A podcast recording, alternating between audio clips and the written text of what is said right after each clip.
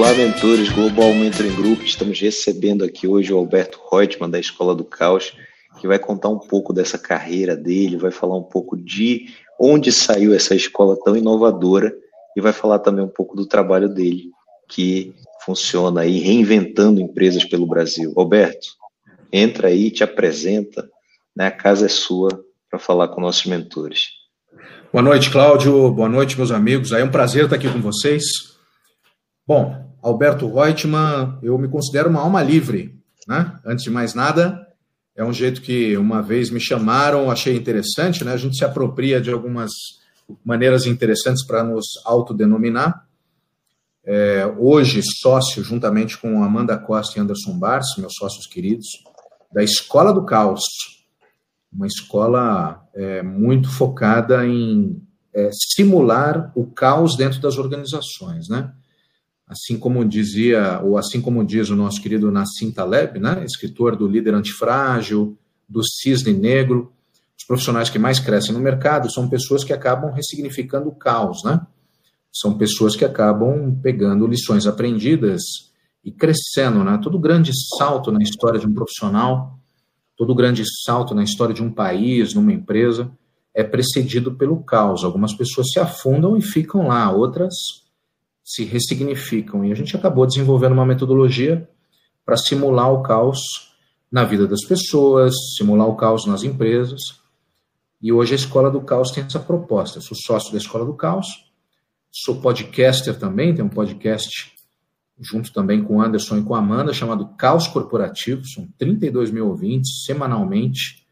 Essa semana a gente lançou um especial falando sobre os aprendizados do silêncio. O silêncio é muito importante, né?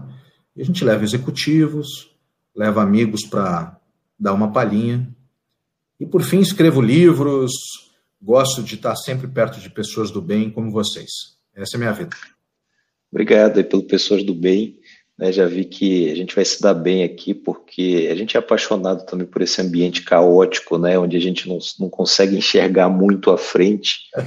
e eu costumo dizer que quando está tudo embaralhado lá fora, a gente precisa olhar para dentro. Né, a gente precisa ver o que, que a gente quer, para onde a gente vai, e aí a gente consegue achar um caminho.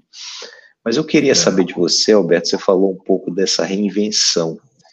Quais são os momentos da tua carreira de reinvenção, aqueles momentos chave de virada, onde você aprendeu uma lição importante, você conseguiu evoluir? O que, que você aprendeu que você poderia passar para a gente que está assistindo aqui? Olha, Cláudio, eu acho que uh, os momentos duros né, da, da minha vida estão muito relacionados a, a momentos onde a expectativa era muito alta, né?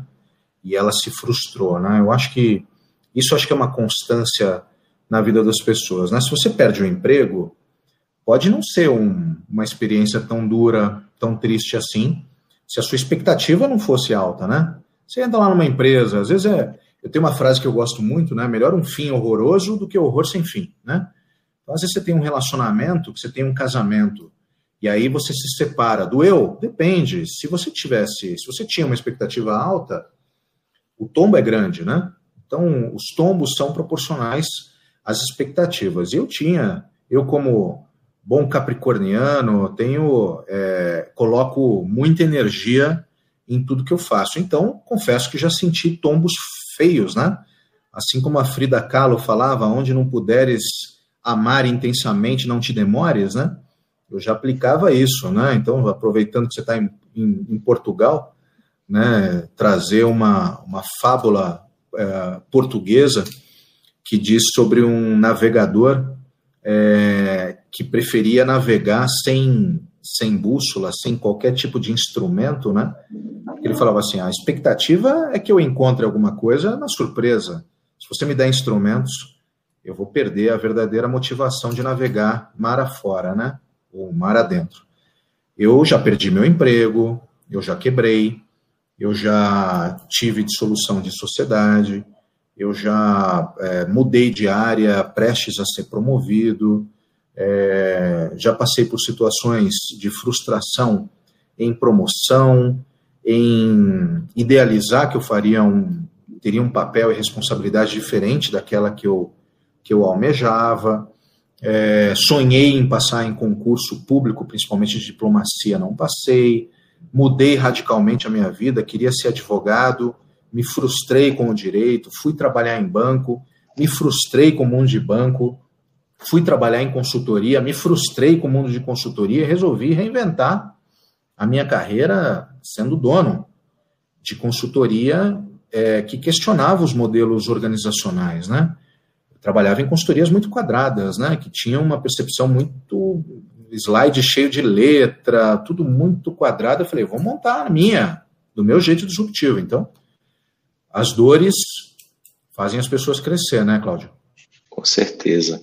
Agora, Alberto, fala um pouco desse trabalho específico, da onde ele surgiu, né? Você já mostrou aí pelas palavras uma certa insatisfação com aquele mundo corporativo quadrado, né? E em algum momento você tentou reinventar. Como é que foi a percepção nesse mundo que a gente sabe que é muito né, reto, muito quadrado, muito obtuso? É, como é que foi chegar com uma visão totalmente diferente? no início gerou uma certa é, antipatia ou vocês foram bem aceitos logo de cara? Como é que está esse momento agora? É, a gente já vem de um histórico de montar uma empresa absolutamente disruptiva, né? A gente tinha uma companhia que nós vendemos ano passado, ficamos 10 meses em período de no compete, e acho que hoje, é, boa parte da aceitação que a gente tem, né? São dois meses que a gente tem só de vida, mas são 31 clientes já a gente queria fazer uma coisa pequena, mas não consegue, né? É, mas não é uma reclamação, é apenas uma constatação.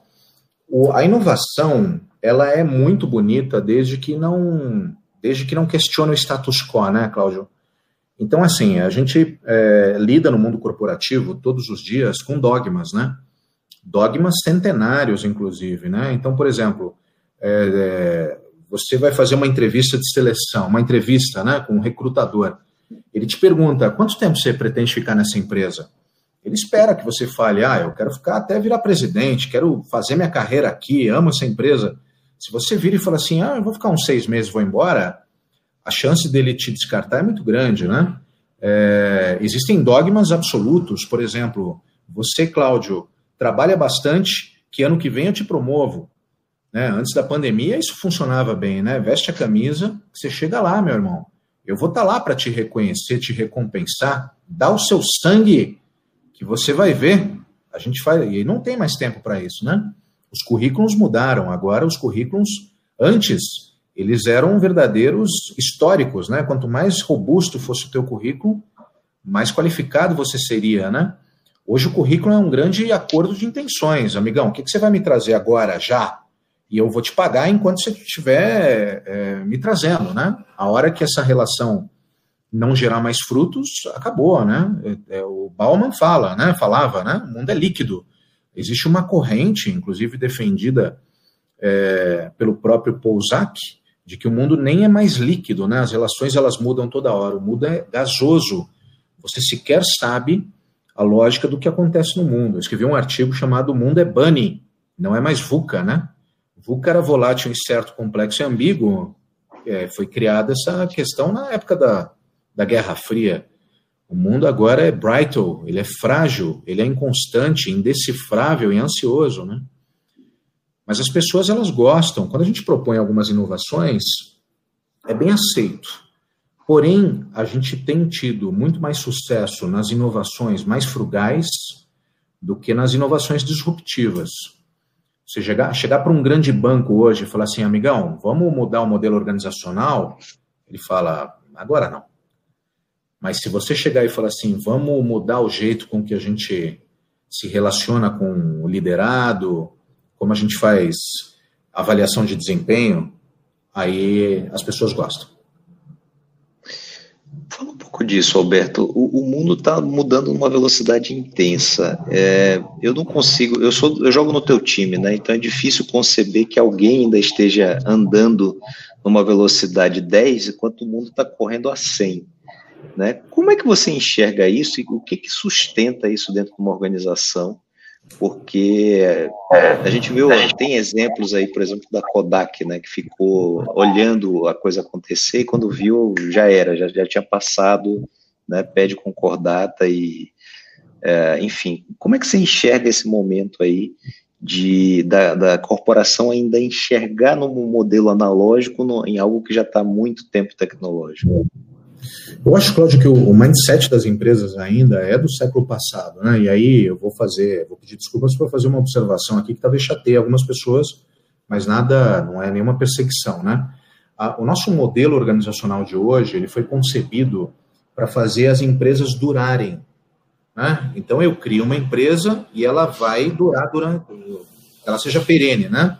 Uma empresa de valor é uma empresa centenária. É, ninguém cria uma empresa para ela viver dois anos só, né? Falar, ah, vamos montar uma empresa, daqui uns dois anos a gente fecha, não existe isso. Isso é um, é um dogma também, né? E a partir do momento que você fala de longevidade, você precisa adotar uma série de práticas, governança, compliance, engenharia interna, e quando você pensa na longevidade de uma empresa, que ela seja perene, que ela seja frutífera, você vai atrás de mentes que não sejam tão radicais, não sejam tão ousadas. Então você privilegia que um presidente de uma companhia seja um engenheiro, seja um economista, seja um administrador de empresas. São pessoas que têm no seu mindset, novamente, sem querer criticar qualquer função, né? Você tem aí engenheiros criativos, né? É, mas você tem pessoas que são muito mais preocupadas com a governança do que com a inovação. E é por isso que você tem poucos presidentes de empresa que são oriundos da área comercial. A área comercial, o cara é louco, né? Tem que ser louco para vender, ele vai lá, abre porta, fala com todo mundo, quebra uma política ali em nome do resultado. Se coloca, às vezes, um, um economista, um contador, um diretor financeiro. Você tem poucos RHs como presidente, você não tem quase nenhum diretor de marketing, porque são pessoas que flertam com a inovação o tempo todo. Quem flerta com a inovação, flerta com o erro, e quem flerta com o erro, flerta com prejuízo. Se hoje nós temos empresas brasileiras que aprendem da pior forma possível, né? A pandemia fez com que muitas dessas companhias aprendessem da pior forma, elas não estavam preparadas para viver um momento de tragédia, né? A maior parte das companhias que existem no Brasil, quando elas chegam em novembro, dezembro, para fazer aquele famoso forecast, a previsão do ano, elas fazem uma previsão para um ano, dois anos às vezes até. Aí bate um avião numa torre, vem um vírus, muda radicalmente o mercado, entra um concorrente talibã, elas não sabem o que fazer. Elas sempre projetam, ah, vamos crescer 15% ano que vem, burrice isso, né? Uma boa, uma, um bom forecast hoje é feito com dois meses. Ah, vamos sentar para fazer a previsão de dois meses e olhe lá. Então, acho que o mercado brasileiro ele vai precisar se reinventar ao ponto de conseguir assumir que nós não vamos ter mais controle sobre as variáveis. Os profissionais que vão crescer no mercado são profissionais que vão conseguir é, reagir rapidamente às intempéries, muito mais do que ficar planejando o que vai acontecer. Não há é, futurologia que consiga descrever o que vai ser. Agora, Alberto, fala um pouco do teu processo, né? Como é que você leva isso para dentro de uma mente quadrada, uma mente que não está esperando inovar, né? Que está preparada realmente para manter o negócio e não para fazer ele diferente. O começo disso é simular um cenário de catástrofe, né? Infelizmente, às vezes você tem que para mudar. Eu sou um entusiasta né, da, da, da amplitude do desenvolvimento das pessoas e o Freud, junto com Jung, né, algumas coisas que eles concordaram nessa vida foi que o processo evolutivo do ser humano muitas vezes é muito mais rápido pela dor, né, do que pelo amor. Então a dor faz as pessoas se transformarem, né? Então, quando você perde o emprego, você começa a reavaliar a tua carreira como um todo, né? Putz, tem conta para pagar? Tem. Então, o que, que, eu vou fazer? Eu vou fazer Uber, não importa. Mas se era executivo, eu preciso. Você descobre novas competências, você se reinventa, você vai atrás. E a gente tem visto que simular o caos dentro das organizações é um caminho bem interessante. Né? A primeira coisa que a gente chega e fala assim: ok, o exercício agora é perdemos 50% do market share. O que acontece? Putz, mas espera aí, bate na madeira. O brasileiro é um, é um povo muito otimista, né? É, ele, ele não faz seguro de vida, ele é, olha horóscopo, ele quer saber a previsão do tempo, porque o brasileiro, principalmente o latino, né, ele não gosta de imprevisibilidade. Nós fomos moldados a ter controle de tudo, né? fazer projeções financeiras, projeções é, temporais.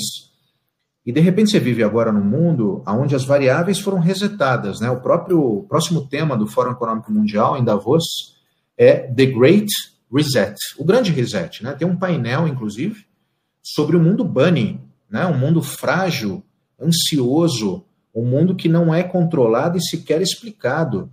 Então, como é que você chega? Imagina, dentro das organizações, você tem uma área chamada é, conselho diretivo.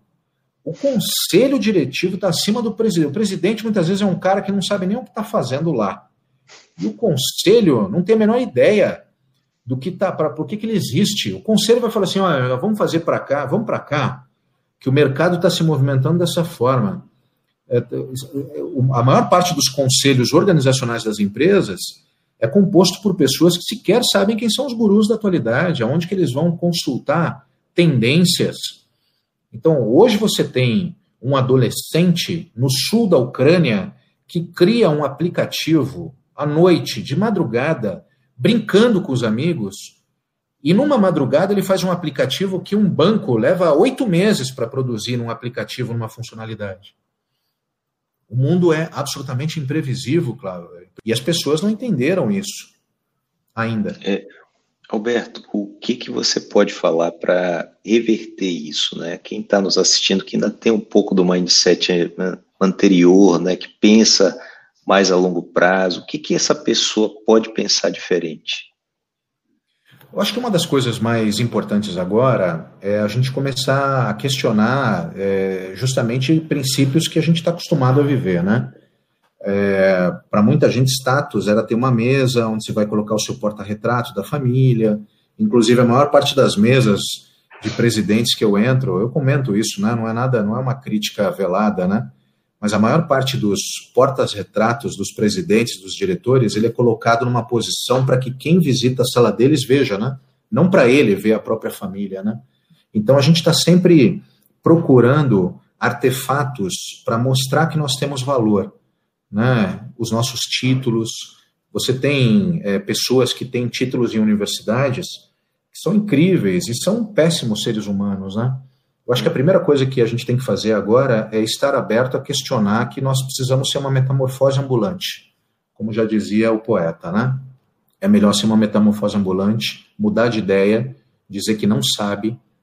É, primeira coisa que eu acho que os executivos que estão empregados precisam fazer é assumir que não tem respostas, né?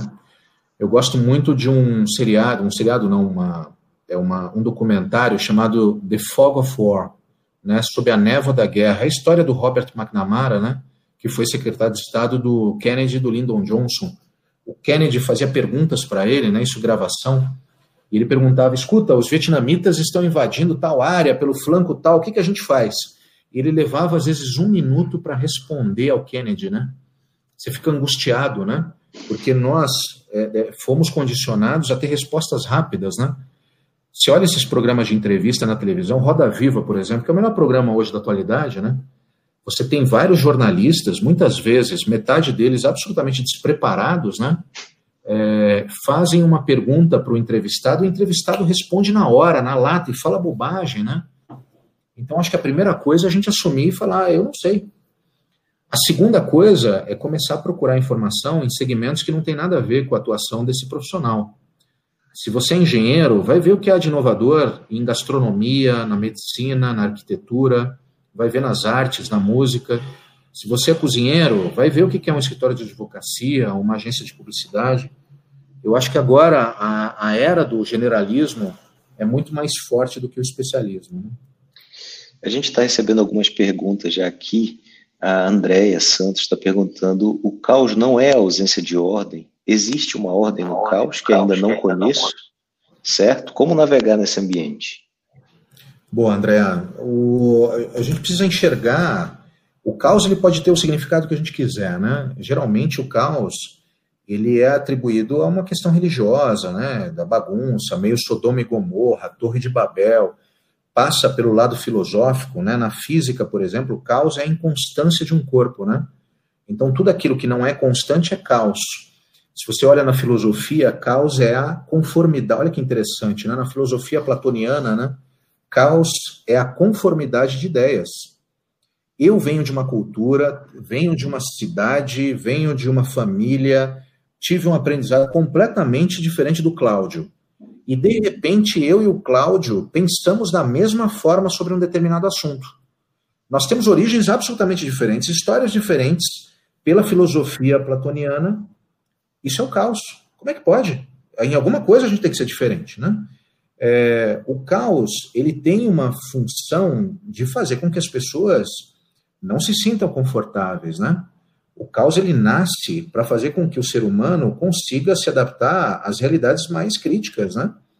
Você pega a história dos meninos chilenos, né, que ficaram no poço, no, chilenos não, não, os mineradores chilenos e também o grupo de futebol que foi ficou preso acho que na Tailândia, se não me engano, né? Eles conseguiram se virar, se organizaram, se estruturaram. Você vê pessoas que conseguem dentro de um processo de crítica se reinventarem. Eu acho que falta caos para as companhias, falta caos na vida das pessoas. Essa história de falar assim, eu estou na paz, é um grande atraso de desenvolvimento, né? Quanto mais desconformidade, discrepância o ser humano tiver, incômodo, mais ele se desenvolve. Eu deixo a dica do Paul um autor fantástico, que fez uma pesquisa e analisou por volta de 50 diários de alpinistas, né? O diário de alpinista é uma tristeza só, né? Ele fala: Meu Deus, estou há um mês aqui no, em cima, não vejo a hora de. João é, é, perdeu a perna, estávamos com fome, comemos a perna de João. Só tragédia, né?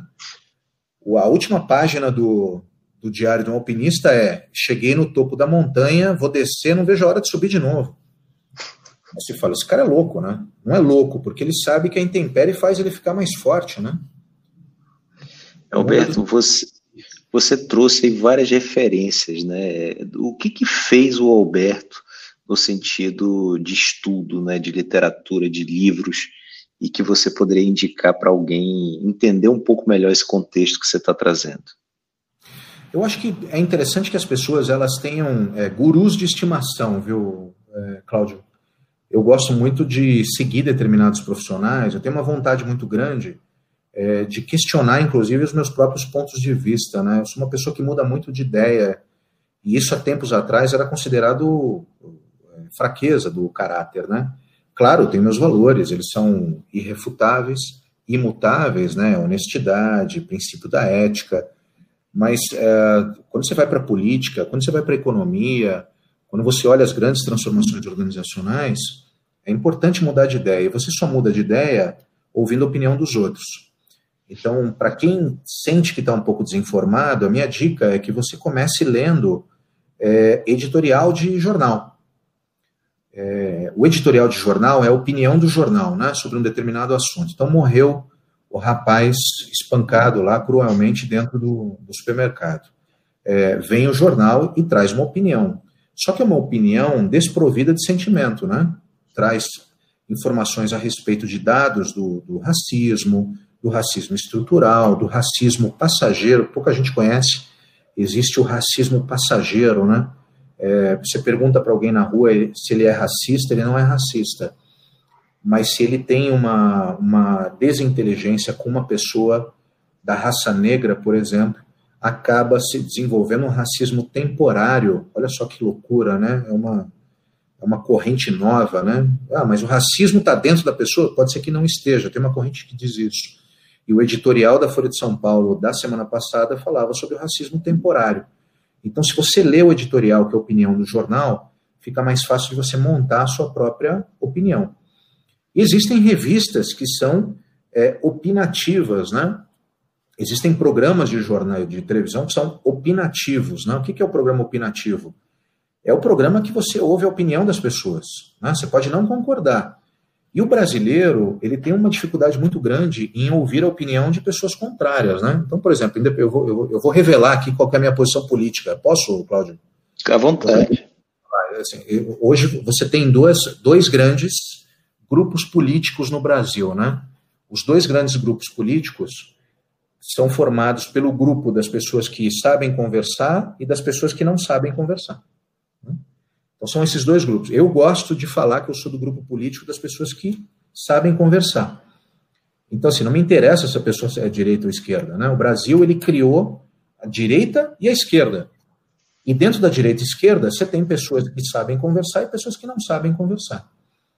Então, eu recomendo que um grande avanço seja que as pessoas passem a ouvir opiniões diferentes e não se permitam é, deixar que o sangue borbulhe ao ponto de virar as costas e falar assim: eu não vou conversar com esse cara, esse cara é petista, esse cara é bolsominion, esse cara. Ouve opinião, debata, converse a respeito né, das opiniões políticas, econômicas, né? Eu acho que o, o, princípio é ler a opinião dos outros, antes de sair querendo ler qualquer livro, sabe? Interessante isso. Muito bom. Alberto, a gente já está aqui indo para os finalmente. Eu queria que você falasse um pouco mais da escola do caos, tá? Do teu processo, enfim, com, como é que as pessoas poderiam saber um pouco mais, te acompanhar, enfim. Bom, a escola do caos, ela é, tem cursos abertos. A gente gosta de formar pessoas para um mundo novo, né? a Escola do Caos, o site é escoladocaos.com e tem uma no menu uma aba chamada eventos barra cursos. A gente vai ter cursos, a gente vai ter dois cursos fantásticos, são os meus dois cursos preferidos. Né? Um deles é, é liderança substantivo feminino, né? Conduzido pela Amanda, fantástica Amanda, acho que hoje é a melhor, a maior comunicadora do país. Ela vai falar sobre o como lidar num mundo machista, né? um machismo sutil muitas vezes. E o segundo curso é o líder pós-pandemia, né? para pessoas que querem ser líderes ou para pessoas que são líderes. A ideia é formar pessoas para esse novo mundo. Então a gente tem esses cursos abertos. A Escola do Caos tem um podcast chamado Caos Corporativo no Spotify. São 32 mil ouvintes, com muito orgulho. Muita gente de Portugal, Cláudio. Que legal. Gente... Portugal é o segundo país mas tem brasileiro na Polônia, no Japão, na Ucrânia, todo mundo ouve, é muito legal, né? E a Escola do Caos está focada em liderança e inovação, né? A gente trabalha com as empresas com isso, né? Muito treinamento e desenvolvimento. A pegada, a, a tua pegada em si é a área de treinamento. Você trabalha com mentoria de alguma forma, linka com esse mercado ou não? A gente é, não chega a fazer a mentoria de, da maneira como ela se predispõe, né? De, é, de uma maneira estruturada. A nossa mentoria está muito inserida dentro dos treinamentos, né? Eu, eu, eu acho fantástico a mentoria é, pelo fato dela conseguir trazer de uma maneira muito estruturada valor em forma de experiência, em forma de caminho, direcionamento, ferramenta é, os, os nossa, as nossas entradas nas empresas geralmente são mais tiro curto, né? Por isso a gente não tem a oportunidade de fazer um processo um pouco mais é, estruturado. A gente entra geralmente para sanar uma, uma performance, né? um gap de performance, e sai. Implanta o remédio e sai. Então, é, é, a escola do caos hoje eu, eu, diria que ela é muito mais um pronto-socorro do que um do que um médico é, da família, sabe? Eu queria que você falasse a respeito desse comercial. A gente sabe, Alberto, que a dor, a intensidade da dor, ela é muito importante na hora de comprar. Né? Se a tua dor for intensa, você não vai esperar amanhã para comprar um remédio na farmácia. Você vai a jato, né? Você liga e você pede na hora. Isso representa também nas empresas. Como é que é o processo da escola do caos na hora de atender esse, essas empresas? Como é que os clientes chegam? É por indicação? Vocês fazem marketing? Como é esse marketing? Enfim, fala um pouco disso uhum. para a gente. O nosso marketing ele é muito, muito subversivo, viu, Cláudio? Porque é, é, ele contraria tudo aquilo que boa parte das companhias fazem hoje. O que, que a gente faz? A gente dá um curso aberto de graça para as pessoas no mercado, com profundo, é, uma profunda quantidade de informações a gente entrega o PowerPoint aberto para as pessoas, para elas, inclusive, se quiserem tirar o logo da Escola do Caos, colocar o logo delas, elas usam, não tem problema, a gente não fica triste. A produção de conteúdo que a gente faz é tão grande que a nossa finalidade é, é mudar o mundo e a gente não precisa fazer, não precisa colocar a fonte né, nos créditos da Escola do Caos. Então as pessoas simplesmente vêm até nós, né? A gente tem uma, uma postura comercial hoje que é disseminar o maior número de conteúdo possível de promover debates relevantes para a mudança das pessoas. Tudo que a gente desenvolve, a gente coloca em é, é, livre, livre para o mercado. No nosso site tem uma grande quantidade de informações, as pessoas se cadastram, recebem semanalmente newsletter com recomendação de livro, resumo, evento. Então, a, a gente acaba sendo comprado, né? é ter, a gente, graças a Deus, não tem a necessidade de convencer as pessoas de quem nós somos, né? E como a gente está o tempo todo na mídia, é, falando sobre tendências, falando sobre as nossas publicações, as pessoas percebem que vale a pena recorrer a alguém que, que tem é, é, que tem conteúdo é, factível de ser aplicado, né? Eu acho que o grande problema hoje das empresas, Cláudio, é que elas tentam convencer as pessoas de algo que elas não são, né? Que elas precisam ganhar dinheiro, né? Precisam se sustentar. E às vezes vale a pena se voltar para dentro, discutir qual é o seu valor de verdade, né? Qual que é teu produto diferente, diferencia, diferente, qual que é teu preço de valor. É, a gente muitas vezes é comprado, né? E não é vendido. É bem interessante. A Amanda está perguntando aqui sobre o segredo de ser um mentor de sucesso. Você falou que você não faz mentoria, mas eu queria transformar a pergunta dela para algo muito relacionado a isso que você trouxe agora, né? Hoje, o que, que você acredita que pode ser um fator de sucesso para uma empresa, para um profissional? Você falou dessa questão da subversão, é um negócio que realmente conquista, né? Porque você está dando muita coisa e a pessoa uma hora vai querer retribuir. Como é que você uhum. enxerga essa parte comercial que muitas vezes é também subvertida para o lado contrário, né, para o lado errado? Quer dizer, eu minto, finjo que eu sou o que eu não sou. É. Eu, eu, a gente está tendo uma crise dos coaches no mercado, né? Você está vendo que é muito camarada que, inclusive, vendia fórmulas incríveis, estão com bens penhorados, quebrando. Ou seja, parece que o cara não consegue aplicar é, na vida dele aquilo que ele preconiza, né? Então, acho que o primeiro lugar, o segredo de um mentor de sucesso é que, em primeiro lugar, ele tenha sucesso na vida dele, né? Eu não posso contratar um diretor financeiro para minha empresa se o cara está no cheque especial, se o cara está atolado em dívida, se o cara não consegue se reorganizar financeiramente, né? Então, assim, antes de mais nada, eu acho que o, o, o mentor ele precisa ter uma estabilidade de vida é, é, relevante, né? Um equilíbrio emocional, familiar, um equilíbrio financeiro. Eu não posso ser um mentor se eu não tiver, em primeiro lugar, é, contente com o meu corpo, contente com a minha mente, contente com o meu espírito. Segundo, a partir do momento que eu estou bem resolvido comigo mesmo e me predisponho a ajudar os outros, eu acho que o mentor de sucesso ele precisa ajudar de forma genuína. Eu acredito que hoje ajudar de forma genuína transcende a questão de apenas dar bons conselhos, né? Então, se eu fosse o mentor de alguém, e o Cláudio está sendo meu mentorado, eu vou perguntar, Cláudio, ó, eu vou te colocar em contato com o Pedro Ramos, que é o diretor de RH da Tapier Portugal, meu irmão. Vou te apresentar o cara. Vou te colocar em contato é, com o presidente da IDP, que é português, está no Brasil, mas conhece o mundo todo aí. É, ou seja, eu, o mentor, eu acho que ele tem que ter uma incrível capacidade de materializar os seus conselhos e até monetizar as suas relações. Então, assim, não adianta nada você ter net, 5 mil amigos no LinkedIn e não se aproximar deles, né? Você só tem net. O desafio do mentor é colocar o net para work.